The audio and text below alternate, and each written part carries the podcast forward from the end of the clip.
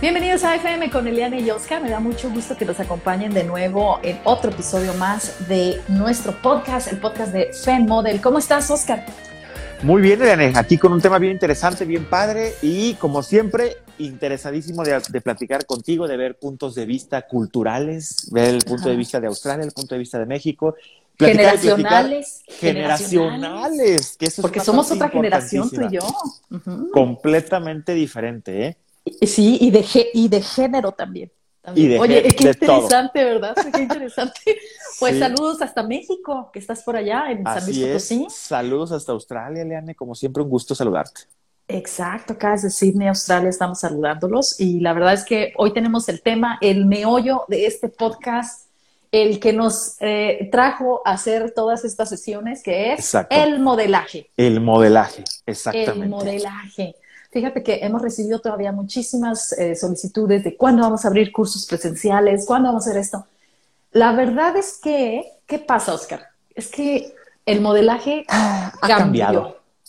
Eh, y, por eso el, podcast del día de hoy, básicamente es, es por eso, ¿verdad? Porque todo ha cambiado. Desde los estándares, desde los estándares de belleza, desde la manera en la que tienes exposición en los medios, eh, Exacto. la manera Los medios y las plataformas han cambiado. Sí, la manera en la que entras o no entras al medio.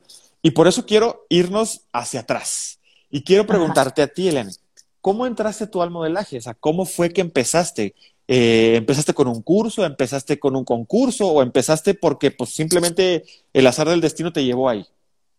Fíjate que, ah, por cierto, para los que no lo han oído, váyase al principio y hemos contado de esto. Tú y yo hemos ya hablado De, lo que hemos hecho, pero sí, honestamente empecé por, eh, por un patrón de conducta en mi casa.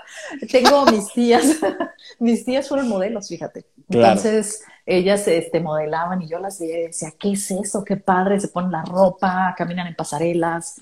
Y mi tía Susana, que fue la primera que empezó a organizar este, pasarelas ahí en San Luis, empezaron con eh, Daniel de la Llera, después eh, yo fueron como que mis guías, ¿no? Claro. Empecé a trabajar un poquito con ella y después de ahí me fui, tomé un curso, porque la verdad es que yo sí quería estar preparada, no era tan fácil antes, tenías que aprender a hacerlo, te preparabas más. Y me fui con el señor Daniel de la Llera, que ahora es el, claro, claro. director de arte secretario, ¿verdad? Sí, sí, de, cultura y Arte y municipales, correcto. y, bueno, el señor, el maestrazo Daniel de la Llera, fue mi profesor. Eh, con él me eduqué al principio y la verdad es que fue una muy bonita experiencia porque nos enseñaron muchas cosas de esos tiempos precisamente con otro tipo de plataformas. Claro, ahí, ahí, empezaste. Ahora, de ahí que empezaste a poder generar eh, cuestiones un poquito ya mejor pagadas, ya de, de mayor nivel, ¿Te costó mucho o no te costó nada?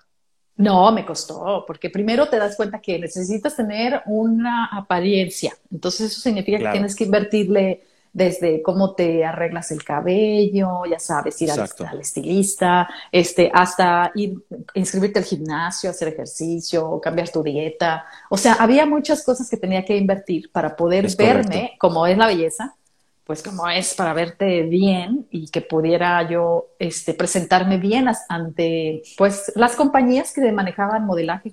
Eh, primero en San Luis Potosí, después en México. Y la verdad es que, pues sí, sí fue una inversión de, tiempo y de esfuerzo y de dinero en la que pues tuve que hacer como un montón de malabares, ¿no? Para lograrlo, porque obviamente, imagínate, estás chavo, tienes 18, 19 años, andas trabajando, ¿no? ¿Y tú? ¿Tú cómo empezaste, Oscar? Ahí te va. Antes de que te diga cómo voy, cómo, cómo, cómo empecé yo, la siguiente pregunta para ti. Ah, para mí, sí. ¿Consideras que si tú hubieras nacido en el 93, del 93 al 2000, habría sido mucho más fácil entrar en este mundo, en este ambiente del modelaje, que en el momento en el que tú naciste? Y esa es la pregunta del millón, ¿verdad? Porque mira, del millón? sí, las condiciones y las situaciones que se me presentaron, la verdad es que tiene mucho que ver conmigo porque yo tomé las oportunidades siempre. O sea, aprendí, yo creo que tiene que ver con que aprendí a que todo requería un esfuerzo. Entonces, por ejemplo, aunque ya después me contrataron las agencias, empecé a ganar dinero, luego me metí al concurso de Nuestra Belleza, eh, empecé a generar este, más exposición, porque las plataformas eran televisoras. eh, después encuentro contratos con televisoras, empiezo a trabajar en la televisión, hago mi propia agencia de modelos. Entonces, eh, todas estas plataformas, la verdad, me daban este apoyo para poder seguir creciendo en mi carrera. Exactamente. Sí, y creciendo en mi carrera, pero creo que tuvo que ver como yo sabía el esfuerzo que implicaba el seguir tomando los pasos que sigo tomando incluso hasta la fecha aquí en Australia. Entonces, creo que si yo hubiera nacido en otra época, sin todo ese apoyo, creo que si me, no es por nada, pero creo que hubiera sido más difícil. Porque, por ejemplo, en el certamen donde yo participé, era lo artificial, eran las pestañas y el color de mi cabello. Ajá. Te puedo enseñar un montón de artistas que tenés ahora sin, sin boobies, pero el chiste es que ahora están supremamente operadas. O sea, ya llegamos al nivel en que hasta un hombre puede participar con nosotros. Entonces, como que ya el, el eh, tienes que tener un, un, alcance económico muy grande, incluso hasta para poder exponerte en las redes sociales. O sea, el bullying de las redes sociales está muy cañón. Yo a veces sí comparo y digo, qué padre que en el 94, cuando yo gané Nuestra Belleza, yo hubiera tenido un Instagram o un Facebook, porque a mí me hubieran seguido muchísima gente, ¿sabes? O sea, hubo un momento a mí en San Luis Potosí que yo me hice famosa. O sea, entonces eso hubiera sido yo una influencer de ahorita, ¿no? O sea, como A eso me refería, precisamente, Eliana, a eso me refería, porque es, es, lo mismo que me pasó a mí. Yo y estoy hablando del 2004, 2004 cuando yo ya tenía, eh, ya, ya había pasado por varios concursos, ya era alguien en el modelaje en San Luis. Y me empezaba a mover a nivel nacional, ¿no? pero a empezar a tocar puertas. ¿Por qué? Porque apenas empezábamos a tener este internet, un internet chafísima, no estaban las redes sociales tal cual como, como están actualmente. Entonces, la proyección que tú podías tener estaba muy limitada. Tú tenías que andarte moviendo y tenías que andar gastando para poderte mover de un lado a otro, cuando ahora tienes una gran ventaja sobre lo que pasaba antes, que es yo me tomo una foto con un filtro para verme bonito, o sea, ya ni siquiera ah, tengo que maquillar. Eso sí. Me tomo una foto, me veo bien, la subo en las redes, se la mando a todo el mundo, a todo el planeta, y entonces ya tengo una exposición que no se tenía antes, ¿no? Con esto no quiero decir que ahora es más fácil ser modelo. Creo que eh, eh, el, modelo es un conjunto de características importantes que debe tener una persona, ¿verdad? Y dependiendo de lo que quieras, ¿no? Si quieres pasarela, si quieres fotografía, etcétera, etcétera. Pero pero yo siempre pensé que el modelaje era como un estilo de vida. Ajá, exactamente. sí. Pero ¿qué pasa ahora? Tienes una sobreexposición a los medios que es muy fácil llegar a donde quieres llegar, este, tan simple como que te vean, ¿sí? Exacto. Y ya. A nosotros creo que nos costó mucho más trabajo. En mi caso, me costó mucho más trabajo que me, que me vieran. Eh, me tuve que ir a, México, me tuve que ir a Guadalajara, tuve que andarle buscando y tocando puertas viendo a la gente ahí diciendo no. Exactamente. Y ahora, ¿qué pasa? Estamos repletos de influencers que, claro, hacen un trabajo muy bueno, por supuesto que bueno, y seguramente de lo que hemos platicado del esencialismo, es gente que se ha dedicado 100% a lo que, a lo que ahorita le está rindiendo frutos, ¿no? Entonces, eh, actualmente tenemos todas esas herramientas que no teníamos pero antes. Ser, pero ser un influencer y realmente ser esa persona que te siguen muchísimas personas, a veces, yo no sé si tú has hecho tu propio análisis, ¿no? A veces no siempre representa éxito, nada más representa fama. Y eso también me quedó muy claro cuando yo me pasó a mí. Eh, de un momento te haces famosa, la gente te ve, te ven en la calle y todo. Te reconocen, claro la fama no va relacionada con realmente el éxito personal o ese éxito que tú quieres hasta económico, porque todo el mundo te puede conocer, pero sin embargo cobras tres pesos. Exactamente. o simplemente todo el mundo te da like y tienes así 100 mil seguidores porque enseñas o porque siempre estás este, en la parranda, ¿no? Tomando borracho, ¿no? Y con mujeres diferentes. Entonces dices, pues qué padre, pero luego también, y existe, y la verdad es que los expertos también ya nos han hablado de esto, este, cómo los algoritmos pues te van a colocar más en cuanto más gente te vea. Ahora, ¿qué tan importante es caer en el promedio de lo que la gente quiere? ¿No? O sea, ¿cuántos seguidores? Yo veo a esas personas que tienen muchísimos seguidores, qué padre, bien por ellos, pero pues ¿cuántos niños de 10 años hay ahí? sí, sí, por supuesto. ¿A mí de qué me sirve que los niños de 10 años me escuchen? Bueno, a lo mejor sí les va a servir bastante, pero realmente, o sea, como que esa información que está ahí afuera y que la avientan así, que, eh, y seguidores, eh, como que los, marea, ¿no? Porque, claro. No sé, sí, hay muy pocos que logran estructurar. Exactamente, y, a lo que voy es eso, creo que ahorita con todas las herramientas que tenemos digitales, toda la sobreexposición que tenemos en los medios, tan fácil que no se tenía antes, em, creo que es mucho más fácil poder conseguir algo en este mundo del modelaje que también ha cambiado muchísimo, ¿verdad? Que ya no solamente es, es que es la top model, que tiene ciertas medidas, que camina hermoso, que esto y que el otro, sino que ya también hay de todos para todo, porque todo ha cambiado, ¿verdad? Este, Estamos de acuerdo que eh, en nuestra época no teníamos modelos em, de tallas extras, por ejemplo. Ajá, sí, por ejemplo, era muy, discriminatorio, ¿verdad? También. era muy discriminatorio. Y creo que esa parte está muy padre ahorita porque se han incluido muchos mercados que antes no se, no se, no se incluían, ¿verdad? La moda era muy caprichosa, muy celosa de un, de un cierto eh, estilo de persona y poder entrar ahí era muy complicado y creo que nos costó mucho trabajo lograr lo que, lo que logramos, ¿no? Y ahorita pues creo que hay una gran gama de todo lo que quieras, modelaje de esto, modelaje del otro, eh, aquí y allá. Entonces creo que es, es, no es tan complejo como antes, ¿verdad? El poderte, el poderte dar, dar a conocer sobre todo. Pues fíjate que de hecho las agencias de modelaje eh, nacionales, internacionales, están contratando más bien gente que tenga muchos seguidores. O sea que tus características físicas ya no tienen nada que ver con, con el, porque antes era de que tenías que medir tanto. Eso se nos, se nos olvidó decir.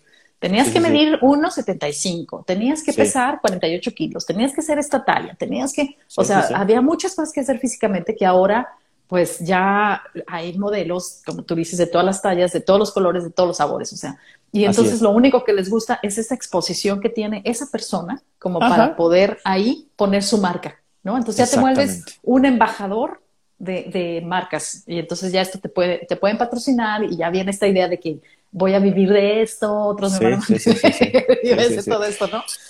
Claro, Creo que, conlleva mucho esfuerzo, pero bueno, muy, muy bien merecido a los que lo han hecho. Eso, eso es a lo que, a lo que voy yo. Digo, hay, hay quien ahorita tuvo un golpe de suerte y se hizo famoso, famoso que no tiene nada que ver con el, con los logros profesionales ni nada de eso, pero hay quien, que se hizo famoso de la noche a la mañana porque subió un video y ya de ahí, pum, supo tomar la oportunidad, ¿no? ¿Cuándo íbamos a poder hacer eso en, el, en los noventas?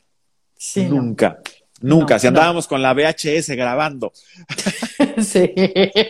si te cuento los sistemas de edición con los que yo empecé ahí en el canal, era así de, así casi que darle rodar la, claro, claro, claro. la mancuerna así rodándola.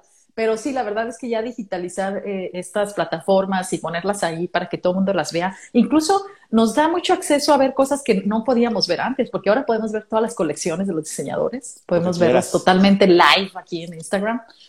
Y, de todo el eso, Sí, y antes pues no se podía. Antes eh, esperábamos a que saliera impreso en una, en una revista. Exactamente. ah, está la nueva colección, ¿te acuerdas? Exactamente, sí. Eh, era... Por eso digo que creo que está muy padre poder hacer esa diferenciación entre esta brecha generacional de los modelos de antes con los con el mundo del modelaje actual y los modelos actuales, ¿no? Que son completamente diferentes. Digo, yo he conocido ahora modelos muy, muy jóvenes que tiene un estilo de vida completamente diferente a lo que yo consideraba que era el estilo de vida que debía tener un modelo. ¿sí? Que era cuidar, cuidar mi apariencia, siempre andar bien rasuradito, siempre bien peinado, siempre con un buen estilo. Y ahora de repente voy por la calle y me encuentro a alguien que es, es un modelo, que ya es un modelo, y que lo veo sin rasurarse, con un pelo por acá, un pelo por acá, así, pero es su estilo y, y, le está funcionando y le ha ido bien. Entonces, te digo, todo ha cambiado, ¿verdad? Y es, es impresionante cómo ahora hay cabida para todo. Exacto. Ahora, también hubo una transformación eh, y cabe mencionarlo aquí porque ahora hay gente que se quiere hacer famosa a través de las marcas. Entonces, las marcas como que se impusieron muchísimo después ya después de los finales de los 90, ya 2000. Sí. Este, y entonces ya si traes puesto, ya ves, eh, nuestras famosas Kardashians o las, las todas estas ídolas juveniles, este, vestidas en esto, todas, pues la verdad es que no son un modelo para mí, pero veo que utilizan mucho las marcas para poderse vender. Sin embargo, en nuestros tiempos, yo me acuerdo una Kate Moss, yo me acuerdo una Cindy Crawford, o sea, de que vestidas con unas botas de militar que habían encontrado así vintage en un market, así, o sea, eran como más, déjame desarrollar mi estilo sin marcas, era más como la camiseta blanca con el jeans roto, de verdad roto, que, que, tú te lo rompías. Porque que sí, claro, claro, claro. Porque yo soy de esos tiempos. Yo también. tú, lo decolorabas y tú lo rompías, ¿no? Entonces tú veías que la modelo buscaba realmente su estilo y, y entonces eso era de, ah, wow, es que estoy usando, no sé, una estola de plumas y buscabas una estola de plumas. En cambio ahora ya la modelo ya te pone las marquitas, ¿no? Que el Fendi, que el Louis Vuitton, que el Gucci, y entonces ya todo el mundo quiere comprar eso, pero ya como que te lo están vendiendo más, ¿no? O sea, ya no es tan original, creo yo. Creo que la originalidad se está perdiendo y eso, yo, yo eso es lo que se valora, se valora muchísimo en las redes sociales. Por eso es que hay gente que ha brincado a hacerse famosa por esa originalidad, que tiene, esa autenticidad que hay que mantener, porque de repente también ha dado oportunidad a gente que de ninguna otra manera lo hubieras visto, más que cuando la pusieron ahí en una red social y dijiste, wow, era esa persona, ¿no? Sí, o que te vuelvas controversial, ¿no? Eh, que, que utilices algo que normalmente no se utilizaba, o que, o que un hombre se ponga una falda y ande como si nada, y cuestiones así, ¿no? Entonces, te vuelves controversial, te vuelves interesante y pues te empiezan a buscar. Está esa eh, influencia de una señora que de hecho fue, hace poco se eh, colocó en el número 4 mundial de influencers, que es mexicana y que es esta señora que tiene de mi rancho tu cocina. Ah. ¿Sí? Fíjate, sí creo que sí sé Sí, es una señora que em, no sé si la has visto, pero yo me acuerdo cuando la descubrí me, me, quedé impresionada porque dije, mira qué padre que las redes sociales están sirviendo para plataformas así como esta señora, porque entonces ella lo que tiene no es nada más que cocina en su rancho, ¿no? Eh, hubo alguien ahí atrás que supo ponerle la toma y la cámara y que se dio cuenta de que la señora te podía decir cómo cocinar esas cosas. Ella tenía un talento y, es, bien original, bien auténtico. Te enseña cómo hacer una salsa, unos huevitos súper deliciosos. algo algo súper básico, claro, algo súper básico, pero que dices tú, wow, o sea, qué rico. Exacto, y entonces ella lo desarrolla y lo filmaron, lo pusieron en YouTube y la señora se hizo famosísima, porque tenía ese talento. Entonces, si tienes un talento, es muy auténtico y es algo diferente, seguramente las plataformas te van a ayudar para que lo expongas ahí, ¿no? Y ya no tienes que ser esa rubia y esa super así o esa persona que, que, que se ve espectacular, porque pues gracias a Dios así nació, ¿no? También. Hay gente que... Porque así pues, nació, porque así le tocó la genética y así fue, exactamente. Es genética, ¿no? O sea, por eso dicen las mamás, fíjate bien con quién te casas y con quién tienes hijos. Hay que mejorar los Hay que mejorarlos. No los empeoren, mejorenlos. háganle un favor a sus hijos. No vean por el corazón. Oye, esto es tema de otro podcast completito. Híjole, sí, vaya que sí. Vamos a hablar ¿cómo, de esto ¿cómo lo cierras? ¿Cómo lo cierras, Oscar? Pues que considero que actualmente con esta exposición que tenemos ha cambiado muchísimo el enfoque de lo que ahora se busca en el modelaje. que, que, antes el modelaje, la pasarela era completamente exclusiva y completamente eh, discriminatoria, tal vez por decirlo de alguna manera, y que ahora está mucho más abierta a todo tipo de estilos, a todo tipo de colores y sabores, y que afortunadamente, aunque tenemos mucha censura actualmente, eh, que no se tenía antes, o que hubo un momento en el que había mucha censura, luego nada de censura y ahorita otra vez hay mucha censura. Bueno, lo que pasa es que se tienen que crear los estándares de corrección. Tiene que haber una policía eh, cibernética, porque también por eso es que también se caen muchas cosas ilegales, ¿no? Claro, claro. Pero que, que afortunadamente tenemos la posibilidad para todos de que todos quepan en este mundo del modelaje.